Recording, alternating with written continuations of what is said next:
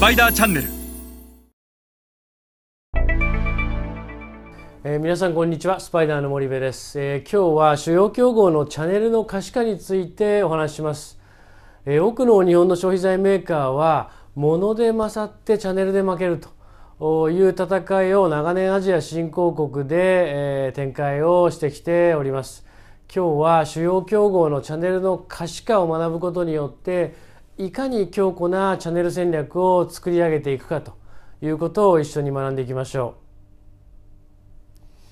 う。まず最初に申し上げたいのは多くの日本の消費財メーカーは自分たちの商品は大変高い技術で作られているいい品質のものであると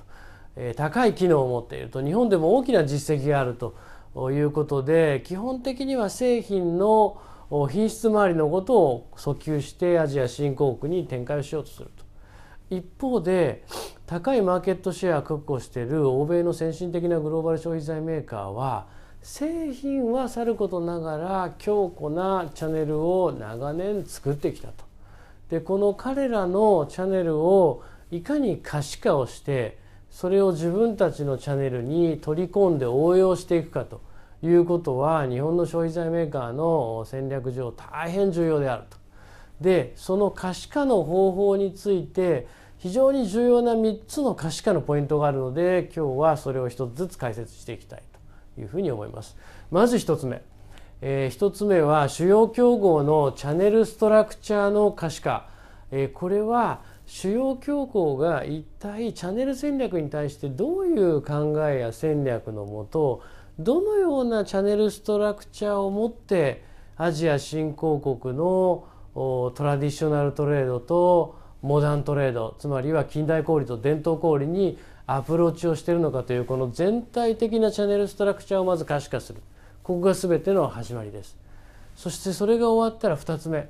主要競合のディストリビューションネットワークがどういうものなのか。成功している欧米の先進的なグローバル消費財メーカーは必ず複数のディストリビューターを活用している。えー、どのような規模のディストリビューターをどのエリアに何社程度活用しているのかそしてそれをどのようにネットワークしているのかというのを見ていくのがディストリビューションネットワークの可視化。多くの日本の消費財メーカーは1カ国1ディストリビューター制を引き、えー、近代小売一部の日系近代小売にだけしか商品が入っていないというメーカーは少なくない。それに対して先進グローバル消費財メーカーは複数のディストリビューターをネットワーク化する。それによって高い配下率やシェアを得ていると。でここをまず可視化していくというのが2つ目。そして3つ目。このようなディストリビューションネットワークを主要競合はどのような組織体制でマネジメントしているのかつまりは管理育成しているのかその具体的な組織体制数それから構成されている人材のキャリアそしてその人たちがウィークリーデイリーでどのように管理マネジメント育成されているのかということを見ていくのがこの3つ目です。で常に競合と自社の現状を比較する。これをすることで自分たちにはここは足りてるけどここは足りてないっていうことが明確になってくる。そして競合他社の実態を可視化することで自分たちのチャンネル戦略のベストプラクティスとする、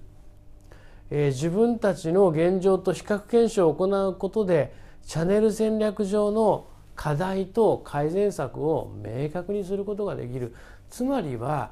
あなたの会社には何が足りていて何が足りていないのかを得るのがこの主要競合のチャンネルの可視化になるのです。それでは皆さんまた次回お会いいたしましょう。